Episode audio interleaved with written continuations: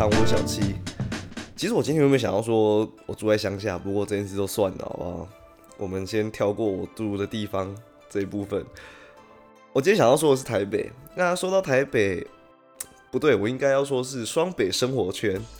最近吵得最凶的啊，是行人地狱嘛？那但有没有人记得啊？在更前一阵子，大概是两三年前吧，我们讨论最多的不只是混乱的交通哦，还有那种错落无序的铁皮屋屋顶这样。有不少社群名人，像是呃西兰啊，或者是外国记者、外国摄影师，都有点名过这一点奇特的台式审美建筑。甚至有人还说过啊，看到这个颜色。五颜六色的铁皮屋顶呢，他还以为来到了巴西的贫民窟，就让我想到，似乎台湾没有真正意义上的贫民窟。在台湾有诸如像是呃安康社区啊，或者是三重二九街这样的地方，但真的要像巴西的 Rosina，或者是印度的达拉维，或者像是美国、欧洲那样治安不好，大白天就有人在街上吸毒砸车的街区。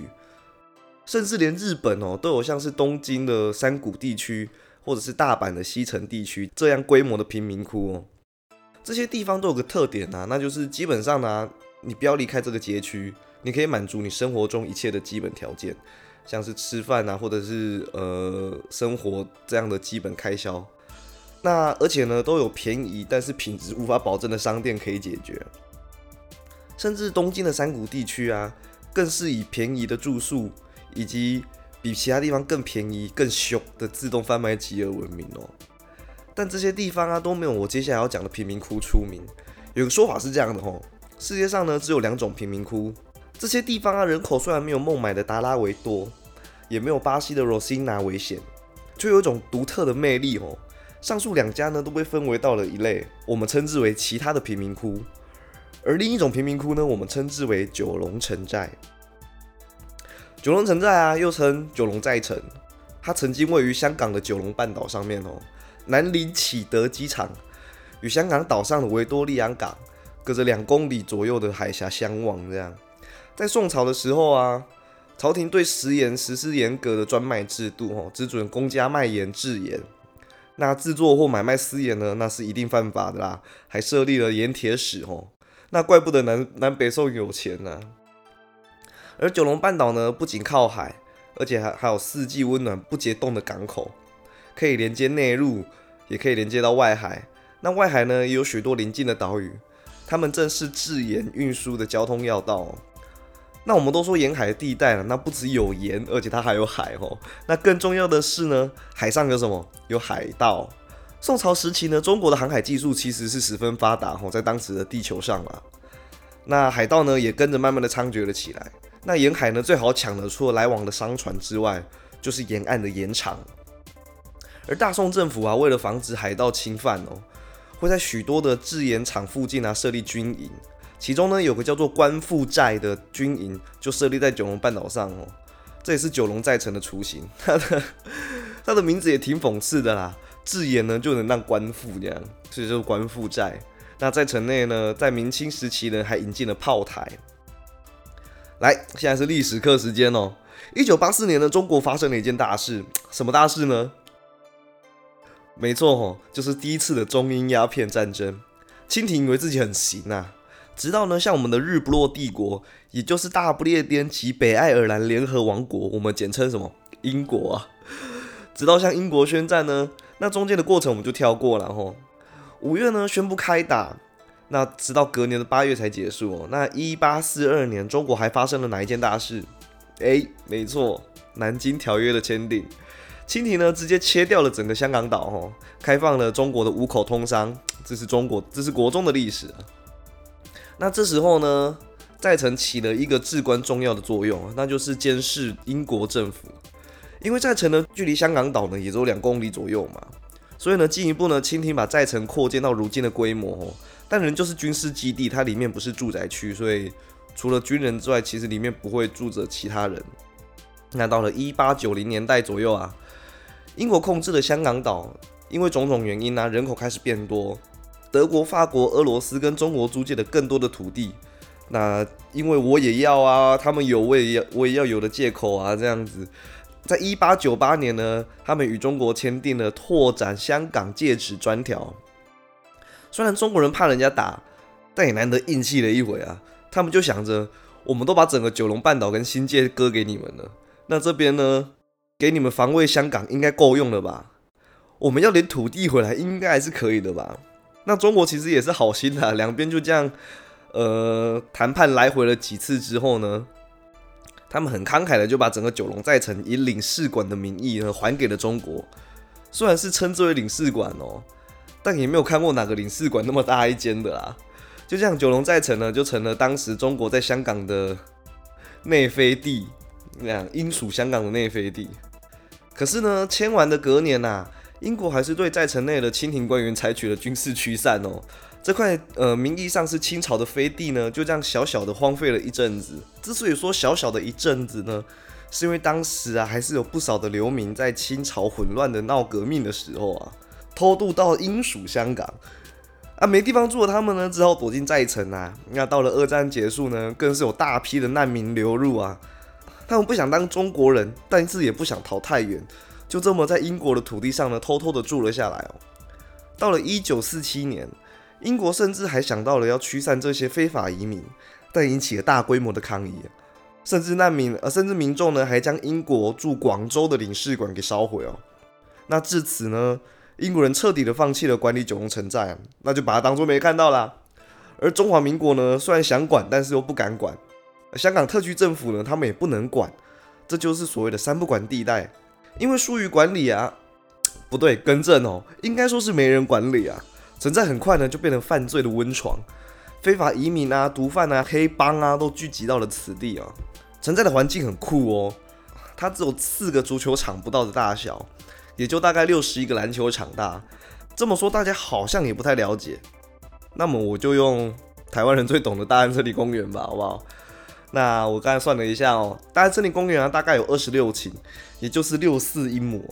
而九龙城寨呢，总共也才六点五英亩，也就是二点六顷，总共是十倍啊！等于是你在大安森林公园呢，可以放下九十个九龙城寨哦。这个十分之一大小的大安森林公园啊，需要住个，他们官方统计的说法呢是三万三千人呐，但是许多报道啊都有说哦，它是因为是黑户众多，至少有五万。那我们取个平均吧，也就是四万人左右。十分之一个大安森林公园要住下四万个人呢，到这边同学还跟得上吗？这里可以说是世界上人口密度最高的地方。这里的人口密度呢，以零点零二六平方公里来算，也就是每平方公里需要塞下一百二十六万人。香港目前最密集的地方啊，旺角也才每平方公里住了十三万人哦。台北呢，每平方公里也就是九千一百二十七人。就连台北人口密度最高的地区大安区啊，也才只有每平方公里两万五千零四十六人呢。我还甚至还看过一张图，你们应该可以自己去找，就是九龙城寨的人口密集度的图。那一张图上面呢，他们把纽约跟九龙城寨拿来做对比哦。纽约就是一张白白的空格上面，然后零星的点了好几个点，像是那种小时候玩喷墨牙刷的时候，我没有玩过，就是那个牙刷圆圆的，然后上面沾点墨汁，然后。手往上面一滑，它就会喷点墨汁在纸上，大概就是那个程度。那九龙城寨呢，很夸张的，就是整个白色格子里面都是蓝点，甚至就是蓝色的色块了。那当然啦，城寨不是平面哦，它是立体的嘛。他们楼紧挨着楼啊，屋紧连着屋，就这样盖成了一座巨大的村子。有时候啊，你翻个墙就能到对面邻居的家里面哦。那楼道内呢，终日是见不得光的，潮湿阴暗。这里最高的建筑物却有十四层楼，不对，我又说错了，应该是说呢，基本上每一栋，也就是三百多栋的建筑物里面，都是十四层楼，错落有致，四通八达的。以上呢，总归一句话啦，那就是迷宫、地下城。但盖到十四楼呢，并不是存在的极限哦，而是国际民航组织的极限。要不是坐落在前面刚刚提到的启德机场附近啊，它它在启德机场的航下之下，不然城在内呢还可以再高个四五六层楼左右。而常有呢飞机从头上掠过，那对城寨的居民呢其实也是已经见怪不怪了。但那危险的距离啊，就好像只要飞机飞得再低一点，就会被满天偷接的电线、偷接的天线，比十四楼再高出那危险的一点点的广告牌给戳到了哦。那更有人说啊，只要在飞机飞过的时候，他们拿晒衣杆往上一撑，就可以把飞机给打下来哦。那这么危险的高度跟位置呢？香港政府无奈的也只能用劝阻，要不是飞机飞过去的样子实在是太震撼了哦。我想城寨居民呢，应该不会停止盖楼吧。但平均十四楼的大屋村呢，居然没有半座建筑物有地基哦。虽然建筑物密集啊，来来回回上千上万户的违章建筑，拥挤的房间呢，一间挨着一间，狭小且不通风，要一户一间卫浴，那肯定是不可能的嘛。大部分的住户呢，都是十几间共用一间浴室跟厕所，甚至连浴室都没有。而且总共啊，整整座九龙城在内，才只有八条追斗追，也就是自来水管道啊。而且那八条自来水管道全部都有黑帮控制哦，以供黑帮的地下工厂，尤其是制毒厂使用。居民需要用水呢，不是学降爆蹲在水管前面洗澡，那就是要每天呢用水桶来回提水回家哦。虽然不用交自来水水费，但是呢还是必须交水钱的，给黑帮嘛。民生用水困难呐，居民有没有想过挖井？当然是有的嘛。但是井水呢，因为满地的大小便啊，还有家庭工厂随便的倾倒废水哦，导致井水呢不是不是工业污染，就是有霍乱病菌哦。那久而久之呢，井也就成了城城寨内的摆饰啊，他们的地标这样。当然自来水不只是那一八条水管道而已啊，他们旁边还有在接一些非法的小分支啊。不过呢，一样那个可能还是要交钱的嘛。那说完水，那电呢？在一座三不管地带的城堡之内啊，你光是牵自来水管道进九龙城寨，香港政府就已经是提心吊胆的喽。那民众想要想要用电呢，就得自己来嘛。当然呢，这边不是说自行发电或者是用爱发电之类的土法炼钢啊，而是直接呢从四面八方偷接路灯、电线杆等地方的电线进城。这个方法呢，虽然是古时候大家在大学宿舍 偷接区域网络一样啊。在完全不考虑伺服器会不会过载，城寨的居民呢也没想过偷接来的电是不是有超载的问题哦。啊，城寨内的电线呢，只要是你看得到、你敢接，那你就可以把它拉回家。几百户啊、上千户的人家，电线在城道啊、在楼房之内到处乱窜哦，三不时呢还会因为过载而停电。可是城寨内的那种民间的电工们呢，技术都超好的。怎么说呢？因为这么多年的下来啊。从有路灯到一九九三年城寨被拆除到今天呐，九龙城寨呢都没有发生过大型的火灾，甚至没有地方呢因为火被烧掉过。毕竟这种紧挨着的楼层啊，只要一家烤肉，那肯定就是万家香的嘛。那说完店，鼠辈横行，蚂蚁蟑螂啊，那更是家常便饭哦。前面提到的水井呢，基本上都是被污染过的，但受过基本国民教育的居民们呢？卫生习惯呢，也是在及格线上面来回奔波。虽然很多人都说啊，城寨内的鱼蛋是用死掉的鱼做的，那狗肉呢，他们也喜欢用病死狗，但城寨内呢，却没有发生过大规模的霍乱或者是食物中毒的疫情啊。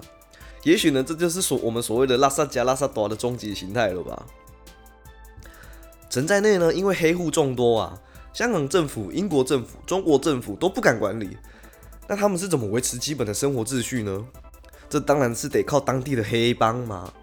这里的黑帮啊，不止代替了外界的警察的工作，甚至呢还有一定的婚介、工作媒合、包租代管的功能啊。我看过一支香港著名黑帮成员，绰号毛盾华的陈胜之，他的访谈影片哦。他是香港著名的黑道团体，也就是慈云山十三太保的其中之一个成员哦。这个团体呢？刚刚讲到慈云山十三太保，肯定很多人听到的时候以为我在开玩笑。哎，没有，因为这个团体名字呢，很常被其他作品拿来捏他啦。现在十三太保呢，甚至已变成一个梗哦，像是《大话西游》的花果山十三太保。不过不是哈，他那个十三太保的原型啊，其实是慈云山十三太保这样。那当年呢，慈云山十三太保啊，可以说是真的又疯又敢打而出名的。其中最有名的呢，各位一定耳熟能详啊，那就是演员李兆基，也就是《古惑仔》里面的鸡哥，那也就是呢《食神》里面那个在海滩上面奔跑的，拿着搏杀奔跑的那个鸡哥啊。喜剧之王里面呢，被玩小鸡鸡的那个鸡哥啊，毛董华呢就是他的兄弟啊，也是呢香港十大杰出青年哦，肯定想象不到吧？他一开黑道之后呢，他就皈依了基督教，还成为了牧师哦，专心的戒毒，还帮助了以前黑社会的兄弟重返正常的社会啊。不过他在访谈中啊，不避讳的谈到了以前的生活。他曾在九龙城寨内啊，帮助潮州帮管理粉档啊，也就是呃卖白粉的摊位。他说那个粉档啊，就这样明目张胆的开在了城寨的街道上，在街道头上面贩毒啊。走不到街尾的瘾君子呢，就在街上啊直接打针哦。那进而来的呢，就直接昏死在宽度不到两三公尺的街上。他们还有 VIP 的服务哦，但凡啊你只要买超过三十元港币的白粉，他们就会专门走到街上帮客户拦计程车。但他们任务也也就仅仅的把人送上车而已。如果车开走了，呃，客户半路被警察连拦截了，那就是另外一个故事了。而六七十年代的香港物价，一只鸡呢，大概就是不用五毛钱的这个价位。这种工作呢，毛敦华的日薪啊，它的它的价格是三十元港币啊。但他常常都会见到死人哦。如果有人在他上班的时候昏死在坟档附近啊，他就会把昏死的客人给踢醒了。那踢不醒的呢，就先移到路边，不能阻碍交通跟生意嘛。之后啊，照常顾摊啊，直到下班时呢，他会带几个小弟，把追龙追到成仙的客户给扔，直接扔到大马路上哦。那所谓的追龙啊，就是香港俚语中的吸毒啦。那等着警察的黑箱车呢，来把尸体给接走。我去查了一下，黑箱车也可能是巡逻车吧？这。不可能，就是你知道有每天都有专门的收尸的车子吧？我不知道啦，其实我也不知道找不到黑箱车哦。那因为啊，城寨内三不管啊，如果真的有人死在里面的话，是没有人来收尸的，他真的会烂在那里的。总之呢，有兴趣的话呢，你们可以直接在 YouTube 上面找慈云三十三太保陈胜之，那就会有很多很多他的访谈影片哦，很有趣，也很有警示意味啊。里面还提到啊。当时的粉档呢，分为诊所跟医院哦。那诊所呢，就是普通的粉档啊，就是一包一包、一管一管、一针一针的卖了。那医院呢，就是大批发，就是批发商啦，它是一大包一大包、一整条一整条这样论斤在卖的哦。总之呢，影片很有意思啊，那有兴趣的朋友可以自己去找来看看啊。那前面说过啊，城寨内黑帮横行啊，但是呢，也是有所节制的哦。呃，像是居民区啊，大部分都集中在西城区，那东区呢才是黑社会的商业活动区啊，里面充斥着各种像是刚刚提到的粉档啊，前面讲过的卖赌的嘛，那还有鸡档，也就是妓院，跟字花档，也就是赌博摊，那这种黄赌毒都凑齐啦，当然还有其他的诸如像是斗狗场啊、地下食品加工厂、脱衣舞俱乐部等等哦。那其中呢，最知名的他们的地下产业呢，九龙城寨最知名的地下产业呢，就是秘医啊，尤其是牙医哦。这里的居民大部分都是没有钱看病的，但城寨内的秘医呢，可以说是非常非常的廉价，甚至到了有点物美价廉的程度了哦。呃，价廉是一定有了，那物美可能就得碰运气了，因为在这边行医的秘医们啊，大部分都是从中国广州逃出来的，甚至有些医生呢。还是有学徒制的哦，很多做不到一个月呢，学徒就可以出师了呢。在这边的九龙城寨的牙医啊，更是非常的出名哦，甚至还能到进口转外销的程度哦。呃，许多香港其他地区的居民啊，他们会因为九龙城寨之内牙医非常的便宜，就专门到城寨内来看牙齿啊。只要是看好地图跟招牌啊，以免找到那种刚刚前面讲的刚出师的学徒哦。其实里面的牙医还是有一定的水准哦。那不止牙医啊，还有妇产科也是城寨内的一大特产啊。当然了，基本的妇科病那是一定有在看的。啊不过里面最多的客户需求呢，还是性病跟堕胎为主，尤其是堕胎，有很多未成年甚至没有钱去正规医院看医生的女性，他们在走投无路之际呢，都会进九龙城寨求助哦。那当然了，不止黄赌毒等娱乐活动哦。与命医、狗肉餐厅等外界享受不到的这些消费，呃，除了这些之外呢，里头居民基本生活还是可以靠内销来解决的哦。因为城寨内不需要给付任何的呃地方税，更不需要申请牌照，所以消费啊可以说是非常非常的便宜哦，甚至可以买到比城寨外面更便宜的可乐与零食。其中商家与店铺最多人从事的行业呢是食品加工业哦。那食品加工厂呢，总共有六百多间呐。那至于品质嘛，也只能说是一分钱一分货啦。你要吃到新鲜的鱼蛋啊，不掺狗肉的牛丸，可能要到街上了。虽然没有干净卫生啊，但味道肯定是好的哦。不然怎么可能会有那么多的游客，就是专门为了吃美食看牙医到九龙城寨呢？你说是不是？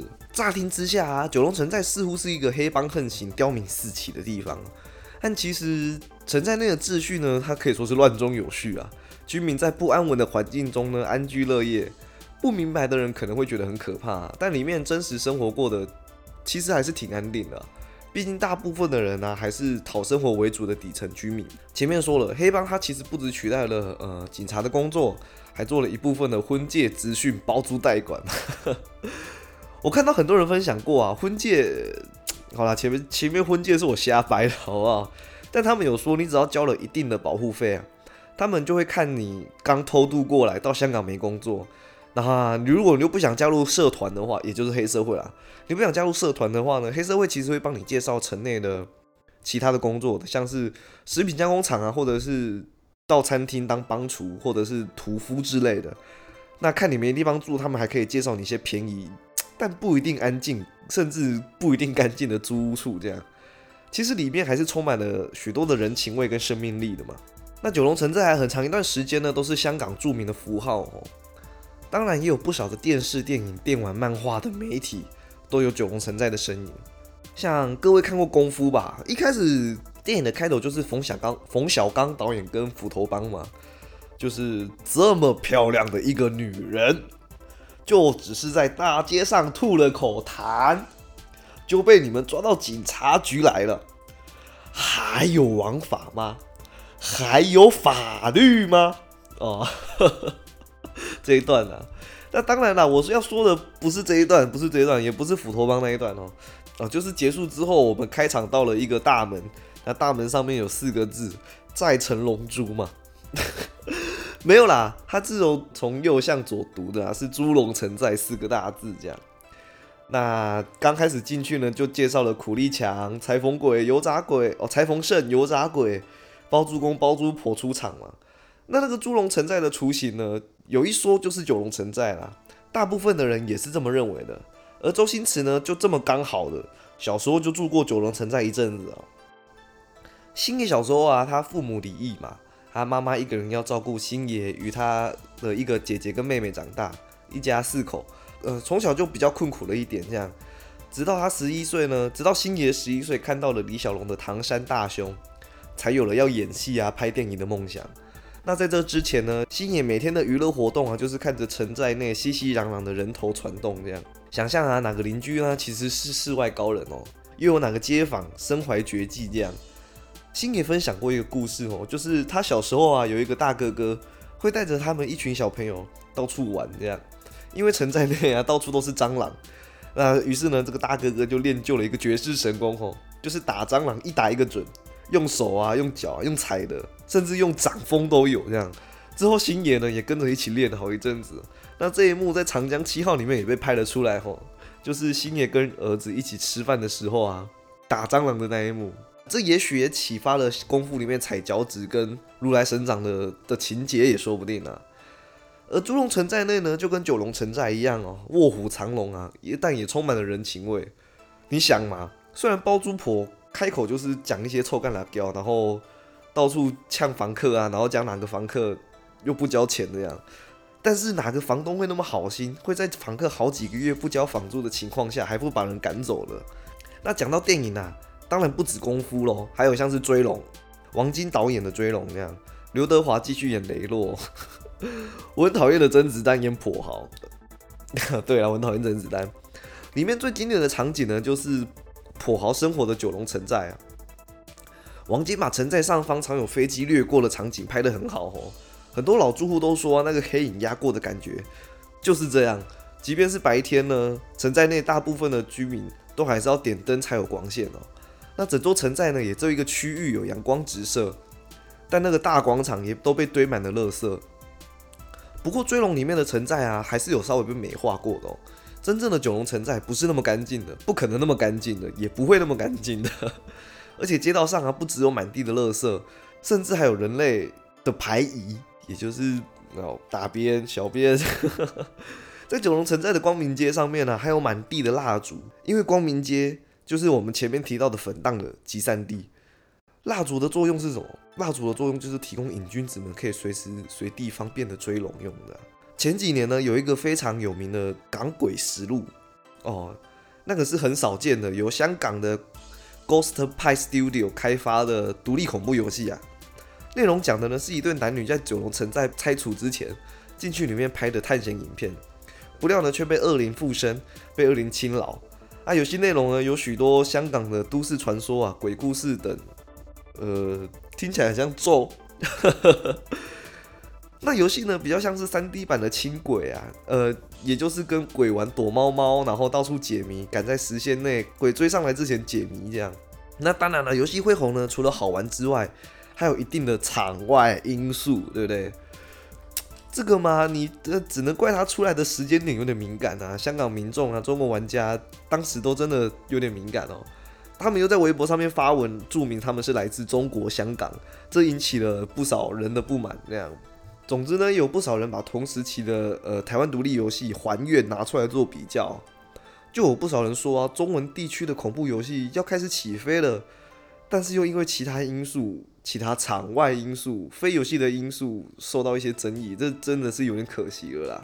我还有一部非常喜欢的漫画，呃，连载中，好不好？它的名字叫做《九龙大众浪漫》，是由日本漫画家梅月尊，那个尊比较特别吼，是一个口在一个享受的享，梅月尊。梅月老师呢，之前比较有名的作品就是《爱在雨过天晴时》嘛，我记得他当时动画出来的时候也是小小有点轰动。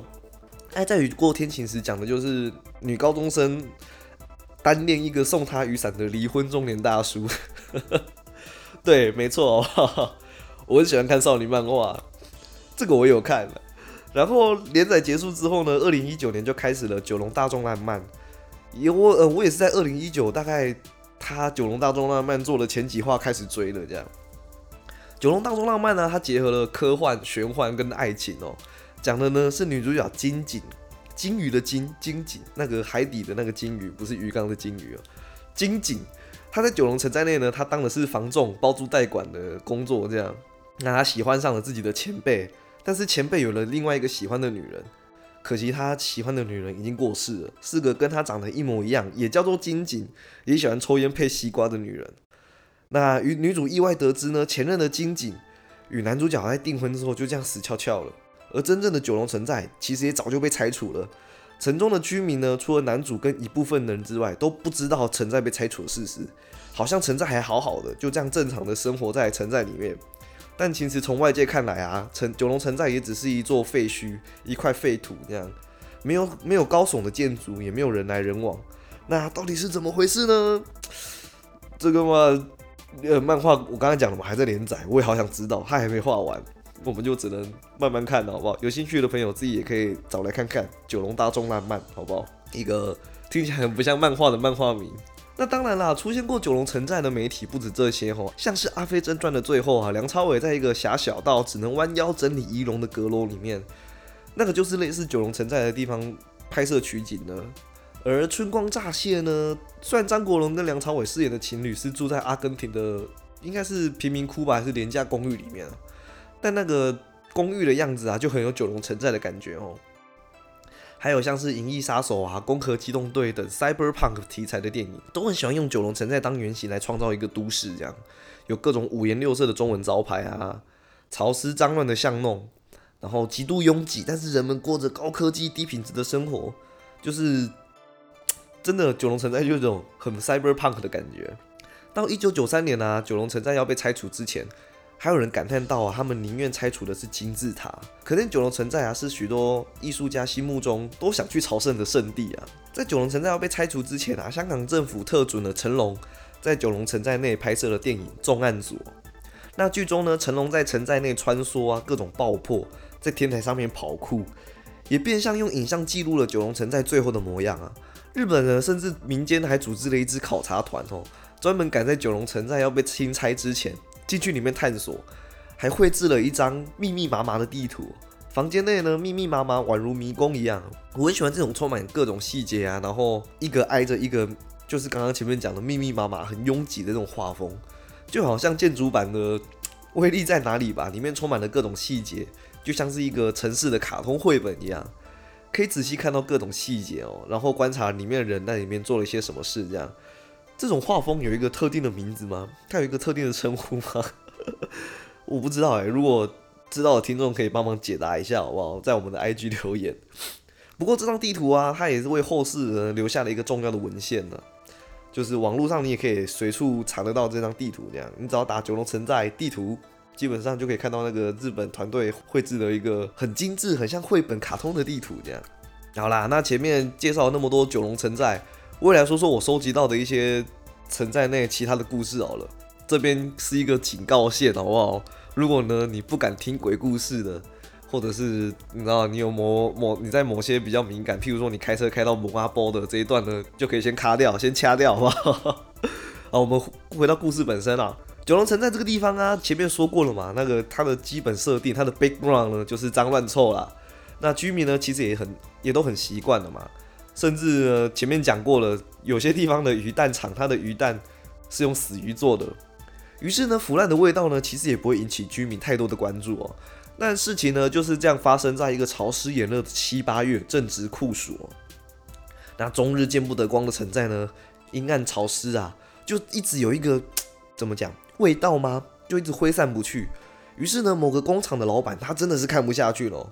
虽然九龙城在里面呢，警察一一般管不了什么太大的事情，但是像这种生活的小事，前面讲过了嘛，你收尸什么的，还是得警察来帮忙的。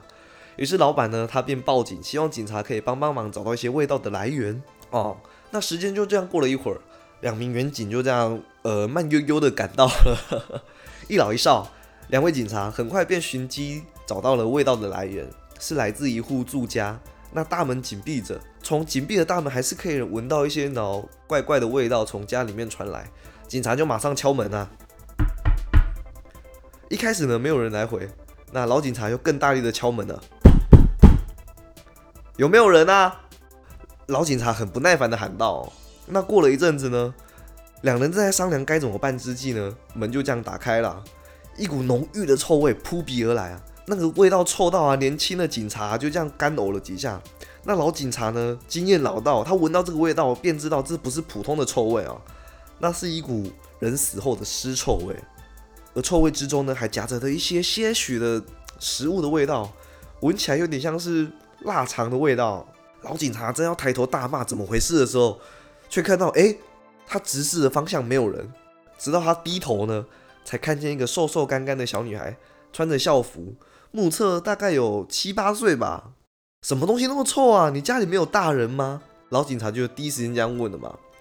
然后小女孩就说：“妈妈身体不舒服，正在休息呢。”两位远警呢就这样好奇的把门推开，发现狭小的房间里面。还有另一名年纪更小的小女孩，哦，正坐在餐桌上面写作业。再往里面一瞧，警察们傻住了。年轻的警员他这次没有干呕，因为他真的吐出来了。因为在狭小的房间里面啊，在餐桌后面的是一张床，床上躺着呢是小女孩刚刚说正在休息的妈妈。但妈妈呢看起来不像睡着了，而是看上去已经有段时间，甚至还是有点渗出尸水，已经死掉的状态。这样，资深狱警马上破口大骂。妈妈都死那么多天了，你们都没有闻到味道吗？但两位小女孩啊，很无辜的看着警察，他们只是愣愣的站在原地。这些远景这才瞄到，餐桌上面不止放着作业簿，还有两碗热腾腾、冒着热气的腊肠蒸饭。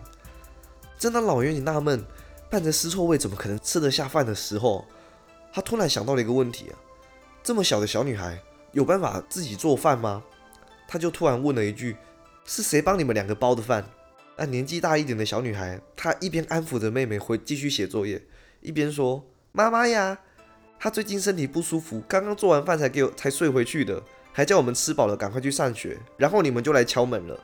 事后调查，原来女人啊，她是非法入境的中国内地人哦，因为她一直没有身份证，更不可能在香港有亲戚朋友可以探望他们，只能住在九龙城寨里面。